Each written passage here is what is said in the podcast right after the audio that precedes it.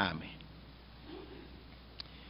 Bueno, hermanos, cuando la hermana Angélica me hizo el favor de invitarme para presentar el mensaje en este culto especial donde se inicia la semana de énfasis de la Unión Femenil, me dice ella algo que sea relacionado con las generaciones futuras, lo que nosotros estemos haciendo hoy, dando un legado hacia los que vienen. Y por eso pensé en este texto, hermanos, porque me llama mucho la atención cuando Pablo le dice a Timoteo, ¿cómo le dice allí, hermanos? Vamos a ver, dice Pablo, apóstol de Jesucristo, por mandato de Dios nuestro Salvador y del Señor Jesucristo, nuestra esperanza. A Timoteo, ¿y cómo le llama? Verdadero Hijo en la fe. Me llama la atención, hermanos, y me pregunto, ¿quiénes son o quiénes deben ser los hijos en la fe?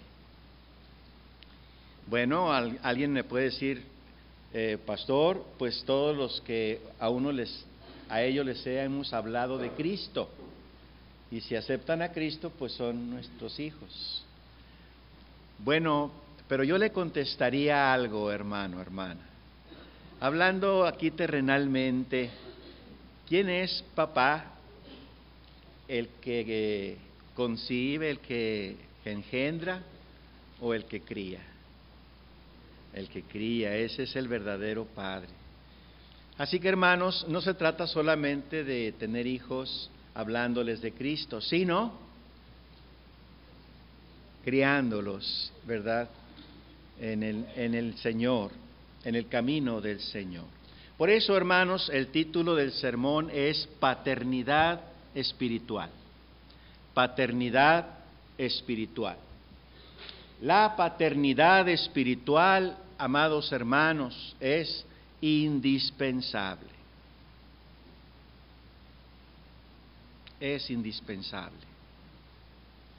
Estoy convencido que de todos los cristianos, todos los cristianos, los que más necesitan equiparse y estar firmes para vencer su diaria batalla contra el enemigo, su diaria lucha espiritual, son nuestros jóvenes. Y estoy hablando de jóvenes y señoritas.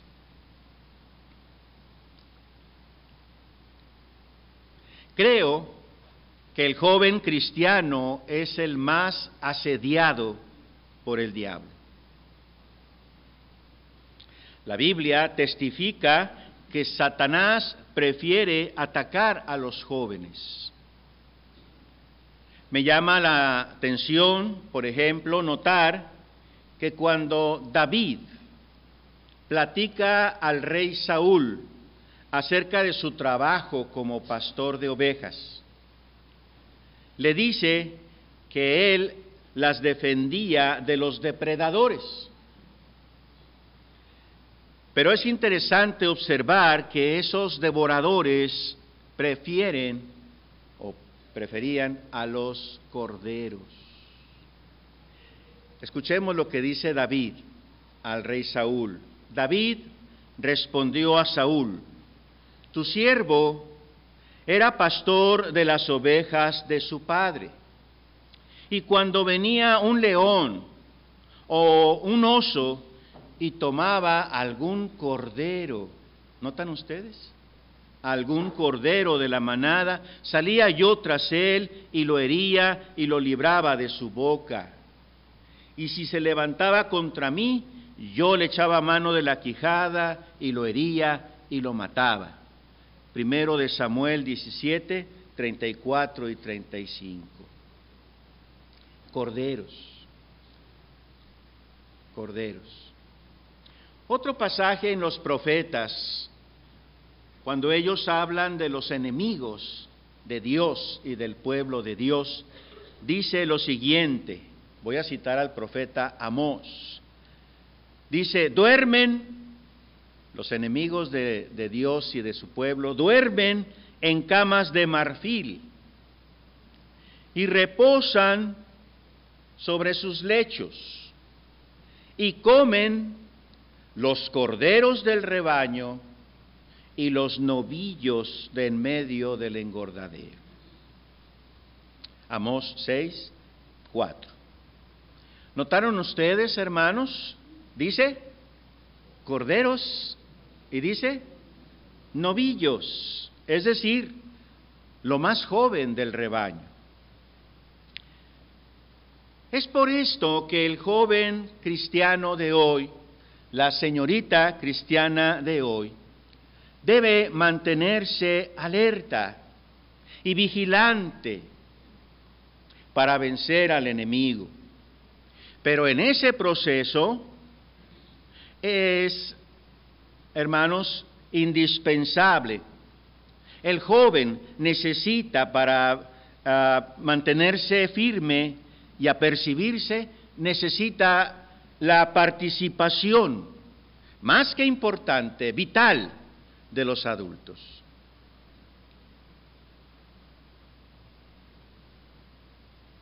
Hoy les quiero invitar a hacer un breve recorrido bíblico. Hoy no voy a usar un sermón expositivo, sino más bien vamos a usar varios pasajes. Vamos a hacer un recorrido bíblico y veamos cómo grandes varones de Dios y mujeres cobijaron con una paternidad espiritual a jóvenes y señoritas. Consideremos cuáles fueron los resultados de la buena paternidad espiritual. Solamente los voy a llevar a dos pensamientos. Uno, hermanos, el cuidado espiritual en el Señor. Ese es el primero. La primera meta. ¿Qué cosa? El cuidado espiritual en el Señor. Hermano, hermana, debemos tener ese cuidado espiritual por nuestra juventud. Comenzaré diciendo que nuestro amado Salvador, al hablar al apóstol Pedro después de su gloriosa resurrección, tres veces le preguntó si lo amaba. ¿Se acuerdan ustedes? Simón, hijo de Jonás, ¿me amas? ¿Se lo preguntó cuántas veces? Tres veces. ¿verdad? Y las tres veces Simón Pedro le respondió. ¿Estamos de acuerdo? ¿Qué le dijo Simón? Oh, sí, Señor, tú sabes que te amo. Pero quiero, hermanos, hacer énfasis en lo que el Señor le encarga. Cada vez que él dijo, sí, Señor, te amo, él le hizo un encargo. ¿Cuál? Ándele. Muy bien. Pero yo quiero, hermanos, que veamos en primerísimo lugar a quién pone el Señor Jesucristo. Vean, hermanos, dice así Juan 21, del 15 al 17. Cuando hubieron comido, Jesús dijo a Simón Pedro, Simón, hijo de Jonás, ¿me amas más que estos? le respondió, sí, Señor, tú sabes que te amo. Él le dijo, apacienta mis corderos. Quiero, hermanos, que noten que es en primerísimo lugar. ¿A quiénes? A los corderos. Volvió a decirle la segunda vez, Simón, hijo de Jonás, ¿me amas? Pedro le respondió, sí, Señor, tú sabes que te amo. Le dijo, pastorea mis ovejas. Ahora ya son ovejas adultas. Bien. Le dijo la tercera vez, Simón, hijo de Jonás, ¿me amas? Pedro se entristeció de que le dijese la tercera vez, ¿me amas? Y él respondió, Señor, tú lo sabes todo, tú sabes que te amo. Jesús le dijo, apacienta mis ovejas. Juan 21 del 15 al 17. Aunque el texto griego no dice ovejas, sino ovejitas. Y consultando, hermanos, ¿qué quiere decir ovejitas? Eh, son las que son difíciles. Esas son. Apaciente mis ovejitas. Hermanos, pero el énfasis que quiero hacer aquí es el cuidado espiritual de los jóvenes. Llama la atención que cita en primer lugar a los corderos, dándoles una divina prioridad sobre el resto de las ovejas. Pedro y los demás apóstoles, sin descuidar la totalidad del rebaño, debían concentrar su atención en los más jóvenes. Y así fue. El apóstol Pedro adoptó como hijo espiritual al apóstol Juan. Estamos hablando de Pedro, el más viejo de los apóstoles, y de Juan, el más joven.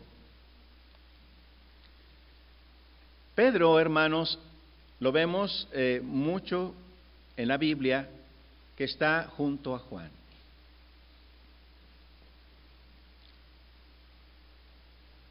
En muchos pasajes están juntos, en las buenas y en las malas porque él decidió ser un padre espiritual de Juan. De Juan. De todos esos pasajes, hermanos, el que más me gusta es aquel que dice que Pedro y Juan se dirigían juntos al templo a orar. Eso está en Hechos 3.1. Dice, Pedro y Juan subían juntos al templo a la hora novena, la de la oración. Fue en esa ocasión cuando encuentran a aquel hombre paralítico, al cual Dios sanó a través de ellos. Y otro joven que Simón Pedro decidió prohijar fue uno llamado Juan Marcos. Juan Marcos. Según se cree, hermanos, este Juan Marcos es el autor del Evangelio, según San Marcos. Este jovencito, hermanos, era sobrino de Bernabé. Y cuando iniciaron el primer viaje misionero, eh, Pablo y Bernabé, eh, este joven se pegó a ellos, pero no duró mucho. Yo creo que extrañó a la mamá, ¿verdad? Ah, yo quiero a mi mamá. Y entonces se regresó, ¿verdad? Y eso, hermanos, creó en Pablo, pues, cierto disgusto. De tal manera que cuando empezaron a hacer planes para el segundo viaje misionero, Bernabé le decía, vamos a llevar a, Marcos. Y Pablo le dijo, no, no se nos apartó ahí en Panfilia, se regresó. No, no, no. No, no. Ah, bueno, entonces Bernabé tomó a él, a Marcos, y lo llevó en su viaje, y Pablo tomó a Silas, y salieron al viaje misionero.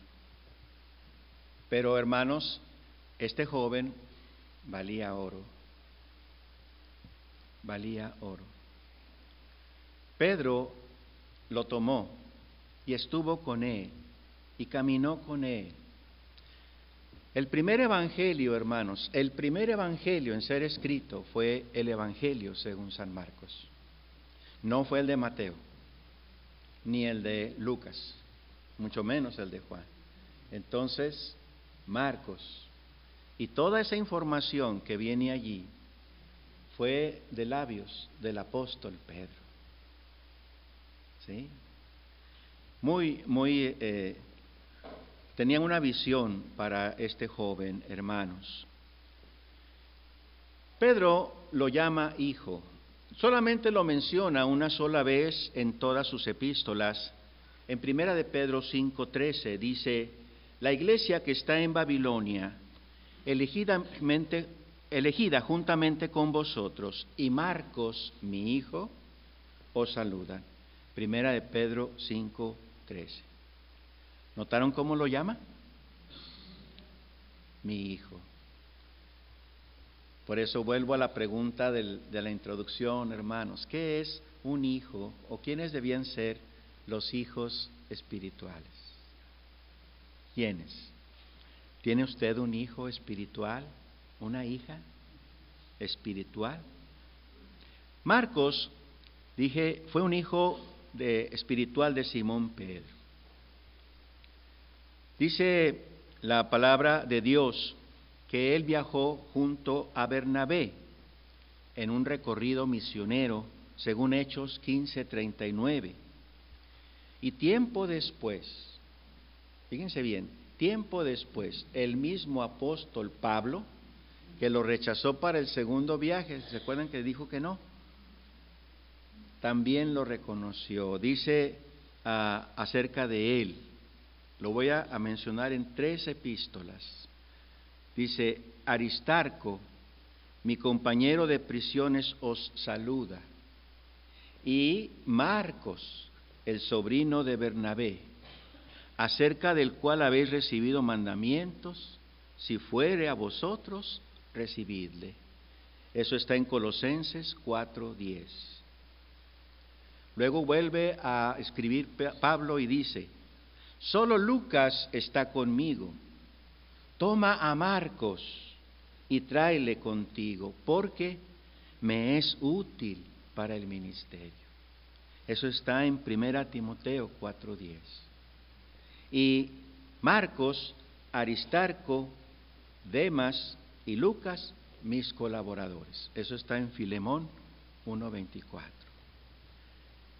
Así que hermanos, alguien que se pensaba, no, tiene miedo, es cobarde, no sirve, en realidad resultó ser alguien valioso en la obra, pero fue porque alguien, alguien lo tomó como hijo espiritual.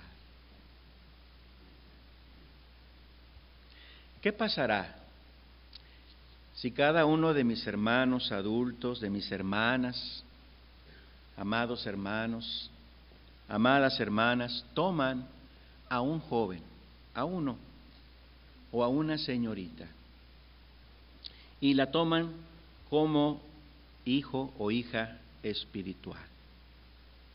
Comprométase. Mire, iniciamos un año nuevo. Haga un compromiso serio. Comprométase a orar diariamente por él o por ella. ¿Es mucho pedir? No, ¿verdad? Pero hágalo, hermano, hágala, hermana. También, si usted ve que se desanima, anímele, ¿sí? Llámele, visítele. Los muchachos tienen momentos difíciles, tienen muchas luchas, tienen muchas pruebas, tienen muchas dudas tienen muchas tentaciones. No permita que su hijo espiritual se debilite en su fe. Esté allí al pendiente. El diablo persigue a los débiles porque son más fáciles presa, son más fáciles de devorar, de destruir. Podemos compararlo con aquel pueblo llamado Amalek, cuando ve pasar al pueblo de Israel en su camino en el desierto, en un lugar llamado Refidim. Pues este enemigo, agazapado, esperó que pasara el pueblo. ¿Y luego qué hizo? les atacó por las espaldas, por las espaldas. ¿A quiénes? Vean lo que dice Dios en su palabra. Dice, acuérdate de lo que hizo Amalek contigo en el camino, cuando salías de Egipto, de cómo te salió al encuentro en el camino y te desbarató la retaguardia, de todos los débiles que iban detrás de ti, cuando tú estabas cansado y trabajado y no tuvo ningún temor de Dios. Deuteronomio 25, 17 y 18. De la misma manera, hermanos, el diablo busca a los débiles, a los que flaquean en su fe, a aquellos que se desaniman para devorarlos, para destruirles. Uno se debilita espiritualmente cuando deja de orar. Uno se debilita espiritualmente cuando deja de leer la Biblia. Uno se debilita espiritualmente cuando deja de asistir. Y uno se debilita espiritualmente cuando deja de servir. Hay que estar al pendiente, amados hermanos. Este, esta es la voluntad de Dios. No, no, no deje que su hijo espiritual decaiga. Por favor, tome a un joven o a una señorita. Vuelvo a decir, solo a uno, solo a uno, y sea usted su padre o su madre espiritual. Bueno, hermanos, ¿cuál fue la primera meta de esta paternidad espiritual? El cuidado espiritual en el Señor. Pero vamos a ver la segunda, hermano, la segunda meta. Le vamos a llamar la inspiración al servicio al Señor. La inspiración al servicio al Señor. Otro propósito de la paternidad espiritual es inspirar al joven o a la señorita al servicio a Cristo. Permítanme hablarles ahora de Moisés, este gran varón de Dios. Quiero decirles, hermanos, que Moisés tenía a su alrededor un grupo de jóvenes.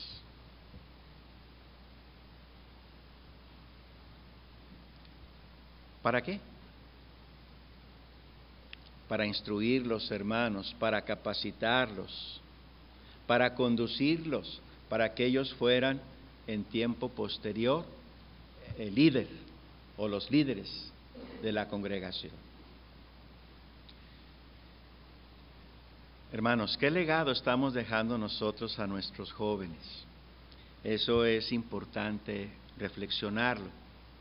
Bueno, Moisés, Moisés tenía este grupo de jóvenes los estaba entrenando, los estaba inspirando, los estaba animando al servicio al Señor.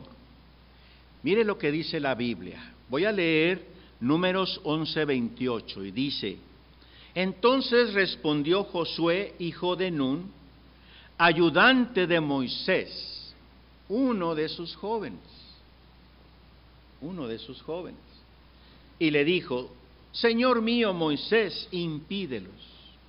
Eso está en números 11:28. Aquí dice que Josué era uno de los jóvenes que estaban alrededor de Moisés. Moisés tenía mucha confianza en la juventud.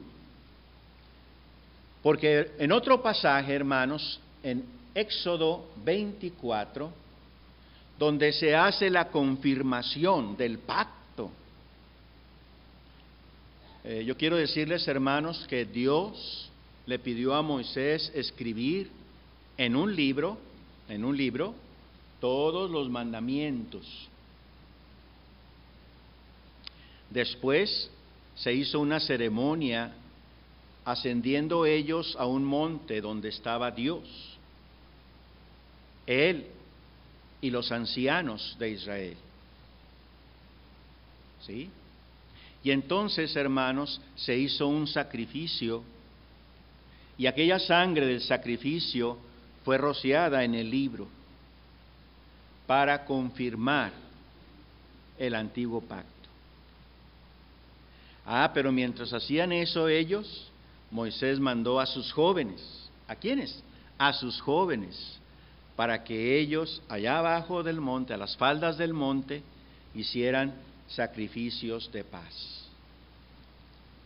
Sacrificios de paz. Entonces dice así la Biblia, y envió jóvenes de los hijos de Israel, los cuales ofrecieron holocaustos y becerros como sacrificios de paz a Jehová. Éxodo 24, 15. Moisés supo inspirar a Josué para que fuese un caudillo para el pueblo amado de Dios le compartió, le delegó, lo capacitó, lo preparó, lo animó para que ejerciera su fe y sus dones espirituales. Moisés animaba a Josué. ¿Se acuerda de aquellas palabras que usted ha leído en la Biblia que dice, no te dejaré ni te desampararé? Quiero decirles, hermanos, que esa frase solo aparece cuatro veces en la Biblia.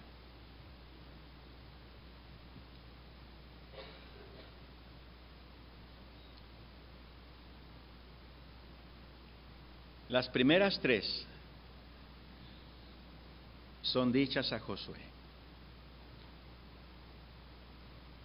No te dejará ni te desamparará. Voy a leer dos de ellas, hermanos. Dice así, esforzaos, está hablando Moisés, esforzaos y cobrad ánimo, no temáis, le está diciendo a Josué, ni tengáis miedo de ellos porque Jehová tu Dios es el que va contigo, no te dejará ni te desamparará. Otro versículo dice, y Jehová va delante de ti, Él estará contigo, no te dejará ni te desamparará. No temas ni te intimides. Ambos textos son Deuteronomio 31, verso 6 verso 8. No te dejaré ni te desampararé. La tercera vez que se le dijo fue cuando le dijo el Señor, mira que te mando, que te esfuerces y seas valiente. ¿Sí?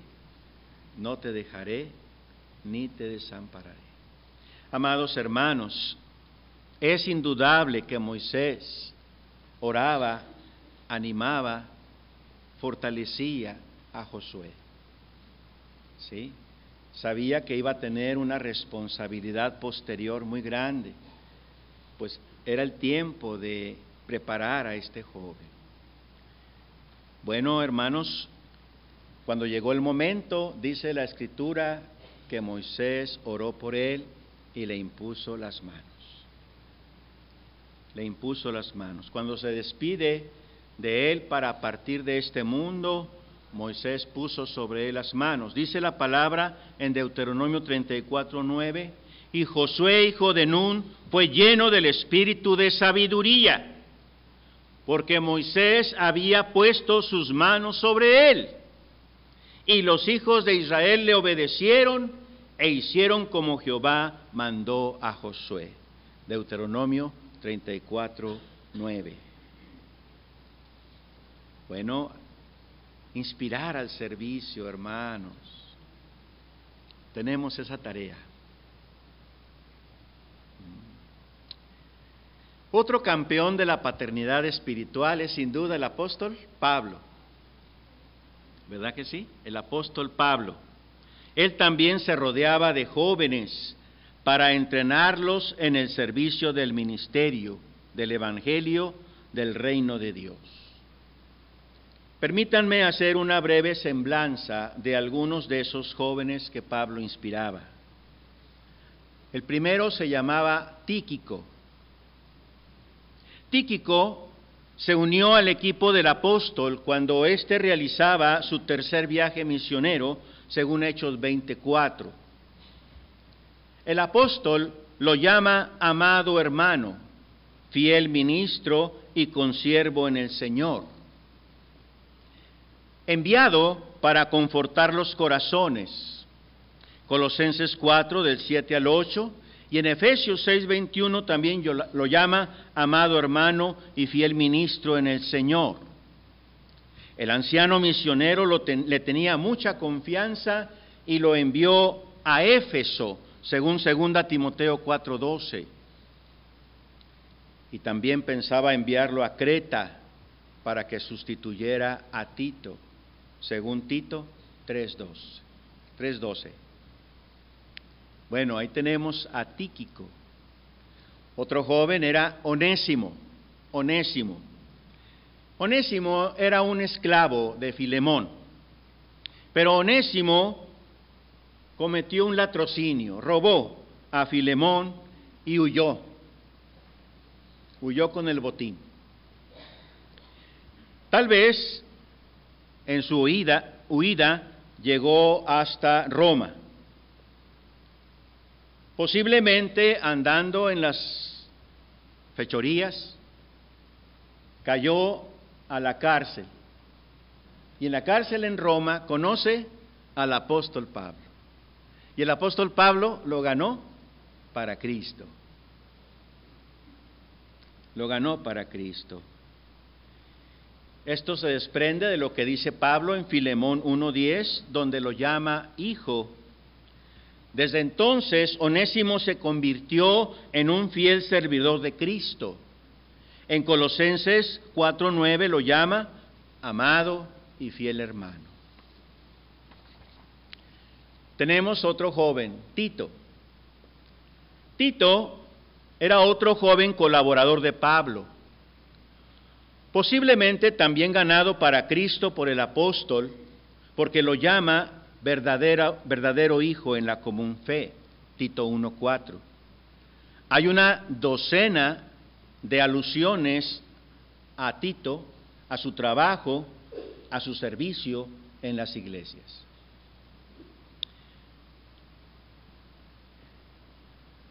Creo que uno de los ejemplos más relevantes es Timoteo. Veamos cómo lo llama el apóstol Pablo. Lo llama hijo amado y fiel en el Señor, en 1 Corintios 4, 17. Lo llama verdadero hijo en la fe, 1 Timoteo 1, 2, que es nuestro texto.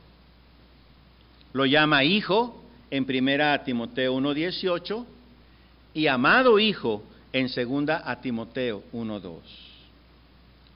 Timoteo era de Listra y se unió al apóstol Pablo en su segundo viaje misionero, según Hechos 16, del 1 al 3. Hay más de 20 referencias a Timoteo en el Nuevo Testamento, 20.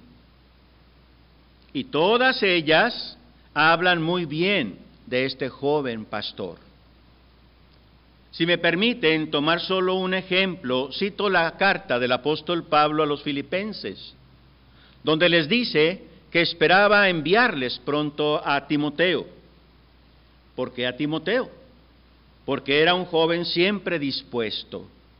Vea lo que escribe Pablo acerca de él. Espero en el Señor Jesús enviaros pronto a Timoteo para que yo también esté de buen ánimo al saber de vuestro estado, pues a ninguno tengo del mismo ánimo y que tan sinceramente se interese por vosotros, porque todos buscan lo suyo propio, no lo que es de Cristo Jesús. Pero ya conocéis los méritos de Él, y que como hijo a padre ha servido conmigo en el Evangelio. Filipenses 2, 19 al 22. Amados, hay muchísimos más ejemplos bíblicos de varones de Dios que ejercieron o ejercitaron una paternidad espiritual, ayudando a los jóvenes a crecer en la gracia y en el conocimiento de nuestro Salvador. Por citar algunos otros, tenemos a Mardoqueo, que adoptó a Esther como hija suya según Esther 2.7. y Elías hizo lo propio con Eliseo. Bernabé con Juan Marcos, etc. A las hermanas, a las hermanas adultas, la Biblia les invita también a guiar, conducir a las más jóvenes. Dice así la palabra, las ancianas asimismo sean reverentes en su porte, no calumniadoras, no esclavas del vino, maestras del bien, que enseñen a las mujeres jóvenes a amar a sus maridos y a sus hijos, a ser prudentes, castas, cuidadosas de su casa, buenas, sujetas a sus maridos, para que la palabra de Dios no sea blasfemada. Tito 2, 3 al 5. Hermanos, creo que no se puede exagerar la muchedumbre de beneficios que hay en una paternidad espiritual. Amados, ustedes pueden ser usados poderosamente por nuestro Señor, nuestro Padre Celestial, para ayudar a un joven o a una señorita a fortalecer su vida espiritual. Voy a citar un ejemplo, espero no se me malinterprete, pero una hermana de esta iglesia no se encuentra ahorita entre nosotros, está en una de las misiones, pero me dijo, yo voy a orar por este joven. Sí, hermana, y no lo soltaré. Y aquel joven, jovencito, estaba activo aquí. Y de pronto ya no vino, ya no volvió. Y de pronto lo vimos ahí en la esquina, en un negocio de tatuajes.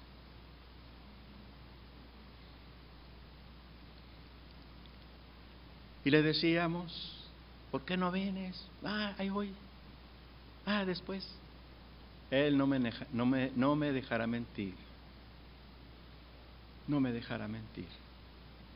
Pero aquella hermana no lo dejó. No lo dejó en su oración, hermanos. Se lo puedo asegurar.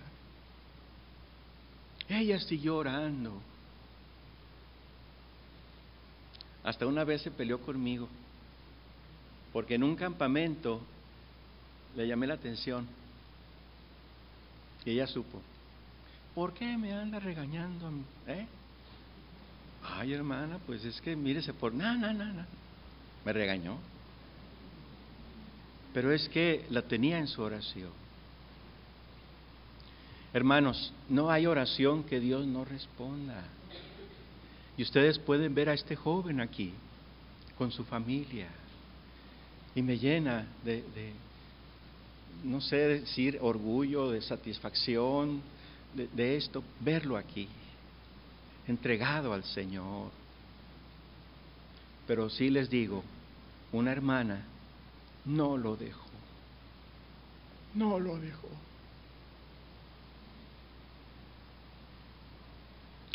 Amados, ustedes pueden ser usados poderosamente por nuestro Señor. Para ayudar a un joven o una señorita a fortalecer su vida espiritual. Escuchar sus quejas, atenderles en sus necesidades, orientarles en sus decisiones, apoyarles en sus problemas. Esto será de grande bendición y de mucho beneficio. Sinceramente espero que usted se vea motivado a convertirse en un padre o madre espiritual. ¿A quién escogerá, hermano, hermana? ¿A un joven o a una señorita? El Señor encamine su corazón a hacerlo así, porque después de todo esta es la voluntad de Dios. Así sea. Amén. Oremos. Padre, queremos alabar y glorificar tu santísimo nombre. Queremos agradecer por todas tus bendiciones. Queremos agradecer por tu palabra. Y ahora, mi Dios, el mensaje ha sido expuesto. Queremos rogarte, Señor, que tú hables al corazón. Que cada corazón tome la mejor decisión para tu honra y para tu gloria. Ayúdanos, Señor, a tener este celo por nuestra juventud, por nuestros jóvenes y señoritas, por nuestros adolescentes, jovencitos, jovencitas. Señor, concédenos ser una iglesia de paternidad espiritual. Por ahora, Señor, despídenos con tu paz y con tu bendición de este santo lugar. Y que el amor tuyo, la gracia de nuestro Señor Jesucristo y la comunión de tu Espíritu Santo sean con todos y cada uno de nosotros, desde ahora y para siempre. En el nombre de nuestro Señor y Salvador Cristo Jesús. Amén.